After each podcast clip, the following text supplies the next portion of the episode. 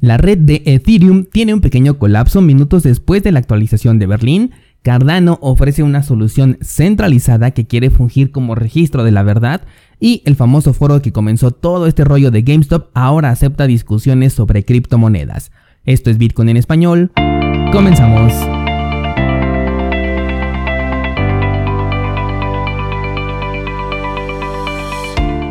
Hola, soy Daniel Vargas y esto es Bitcoin en español un lugar donde hablamos de la tecnología más revolucionaria desde la invención del Internet. ¿Crees que estoy exagerando? Ponte cómodo y déjame ser tu guía en un camino sin retorno, el camino a la descentralización.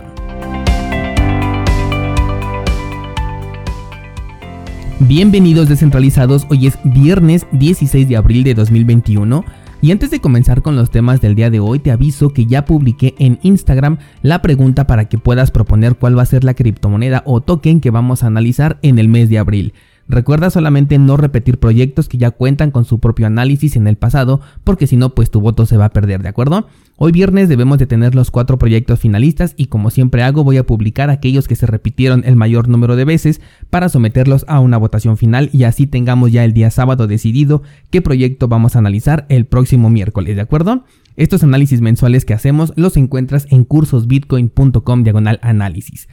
Otra cosa que te quiero contar es que ayer estaba platicando con una descentralizada y me preguntaba sobre el análisis de Dogecoin, si es que lo íbamos a modificar o si lo dejábamos tal y como estaba porque en este momento ha subido mucho su precio.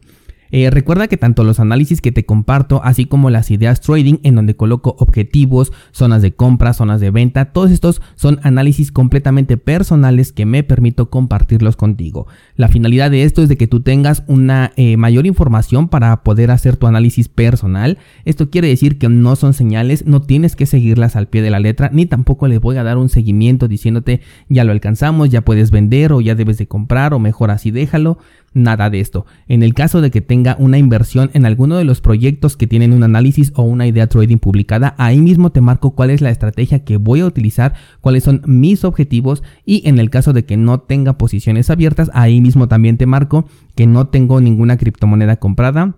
Pero te digo cuáles serían mis objetivos en el caso de que yo tuviera una inversión en dicho proyecto. En ambos casos se trata de decisiones totalmente personales que te comparto abiertamente pero la decisión de invertir en dichos proyectos, los montos con lo que lo hagas, el punto de compra o el punto de venta que tomes, esa es una decisión solamente tuya. Si obtienes ganancias, son tus ganancias y si obtienes pérdidas, también son tus pérdidas. Como siempre he dicho, hay que utilizar la información para inclinar la balanza a nuestro favor y cada quien conoce su postura, el tiempo que puede esperar, el monto que puede disponer y del que puede perder y además qué tan pronto necesita ese dinero de vuelta. ¿De acuerdo? Bueno, pues hasta aquí los anuncios del momento y llevamos a hablar del mercado cripto, el cual nos da muy buenos resultados el día de hoy. Tenemos a IOTA muy cerca de superar el nuevo nivel alcanzado esta misma semana, ya camino al objetivo de los 2.5 dólares, ya está bastante cerca. Tenemos a Bitcoin que se mantiene por encima del máximo anterior, pero si hay algo que podemos destacar del día de ayer es a Dogecoin, una criptomoneda con la que definitivamente me equivoqué en el análisis que hice, ya que nunca habíamos visto a Dogecoin subir de esta manera. Y esto demuestra que siempre el mercado cripto puede cambiar completamente todos los análisis y que nada está escrito hasta que sucede que si Elon Musk, que si el impulso inicial del caso de GameStop, lo que sea, pero finalmente a pesar de su emisión infinita y constante, Dogecoin tiene más demanda que oferta en este momento y ha roto sus máximos históricos, tanto en términos de dólares como en términos de satoshis, llegando a precios que no pensé ver al menos en esta temporada alcista. Mi postura continúa siendo la de no comprar en este momento porque sería hacerlo por FOMO, además de que yo ya aproveché esta oportunidad hace un par de meses, por lo que no tengo ninguna necesidad de estar arriesgando más dinero en este momento. Sin embargo, ya no hay movimiento racional en esta cripto, ya todo es parte de una all season, son movimientos emocionales y el límite simplemente lo va a determinar el propio inversionista. Va a ser bastante interesante ver hasta dónde va a llegar y además también cuando comience la caída de esta moneda te sugiero estar muy pendiente a dónde se va a mover ese dinero, porque Dogecoin normalmente se utiliza como una cripto que te ayuda a incrementar tu base en satoshis, pero cuando existen oportunidades como en este caso la all season, que es un conjunto de múltiples oportunidades, ese dinero se puede transferir hacia otra cripto con la intención de seguir incrementando su posición en satoshis y esto va a elevar el precio de esa criptomoneda elegida a las nubes. Así que muy pendientes al momento de la explosión de esta doge burbuja porque se va a poner bastante interesante. Ahora sí vamos con las noticias y como ya debiste haberte enterado, el día de ayer se lanzó la actualización de Berlín para la red de Ethereum.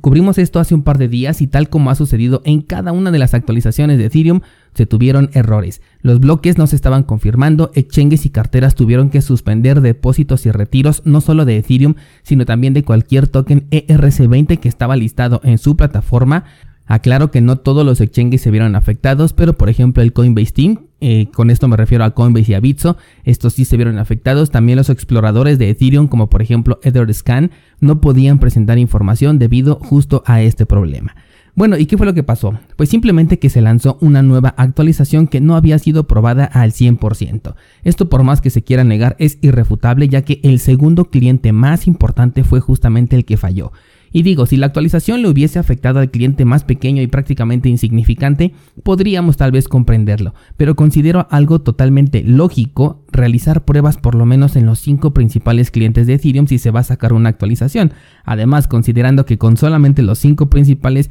ya tendrías prácticamente el 90% de la red entera de, de, Ethereum lista para la actualización. Así que me parece una irresponsabilidad que se libere código que unos cuantos minutos después falle y es aquí donde retomo ese, ¿cómo se dice? no me acuerdo, se me fue la palabra, pero vamos a decir ese argumento de que un proyecto lento es menos importante y útil que uno que se actualiza con mayor velocidad. Porque si finalmente lo hacen rápido y mal, pues creo que todos conocemos esa fábula de la tortuga y el conejo, en donde la velocidad realmente no es importante y Bitcoin además es el mejor ejemplo de ello, en donde las actualizaciones pueden tardar años enteros en tan solo aprobarse. Así que mucho ojo cuando veas a un influencer intentando utilizar la velocidad de implementación o de las actualizaciones como si fuera un argumento, porque la cosa no va por ahí. Ahora, otra cosa importante es que el cliente que falló es uno de los que siempre falla cada que hay una actualización.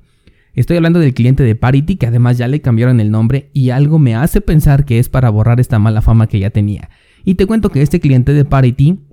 fue creado justamente por el señor Gavin Good, personaje que está detrás del proyecto de Polkadot. Te comento esto porque uno de los argumentos que más he visto alrededor de Polkadot es justamente la confianza en Gavin Good. Considero muy respetable la opinión que tenga cada persona sobre los desarrolladores que están detrás de un proyecto, pero me gustaría escuchar realmente convencido a alguien diciendo confío en Polkadot porque confío en la persona que creó el cliente que más fallas tiene de Ethereum y que también es responsable de la creación del inseguro código de Ethereum que permite ejecutar programas con errores de compilación en los que se puede ver involucrado millones de dólares y todos se pondrían en riesgo gracias al desarrollo de esta persona Gavin Good. Aquí resulta curioso porque el mismo argumento que hace que muchas personas confíen en el Polkadot es mi argumento para no confiar justamente en Polkadot. Finalmente este problema se resolvió, algunos medios lo reportaron como si fuera 3 horas después, otros medios lo reportaron 8 horas después. Sin embargo, el punto importante y que muy pocos van a mencionar el día de hoy es que no debió fallar ni un solo minuto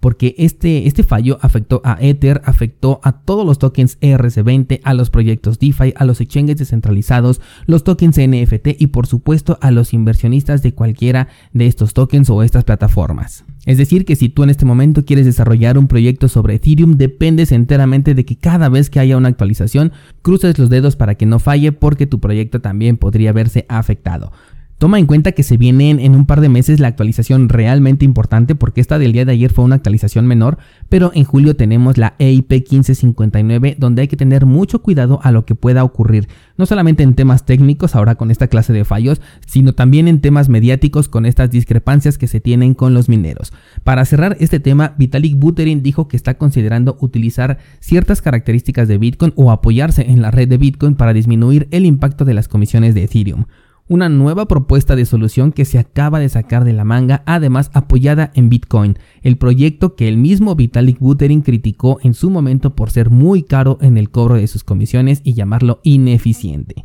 Descentralizado, las personas que están detrás de Ethereum no tienen ni la más remota idea de cómo solucionar el problema que tienen entre manos y ni siquiera ellos confían en Ethereum 2.0, ¿Cómo sé esto? Porque siguen buscando y destinando recursos a soluciones y parches temporales en lugar de invertirlo todo en una solución realmente definitiva.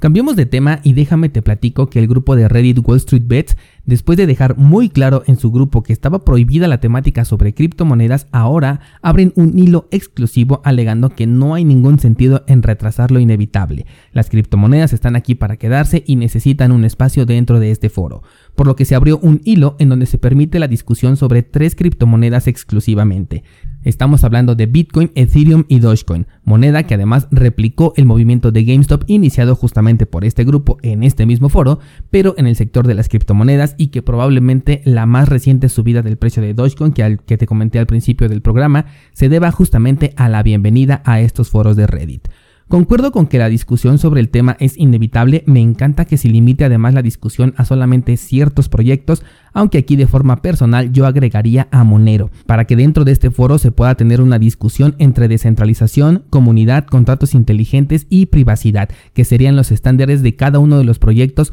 sobre los que ahora se puede platicar en este foro.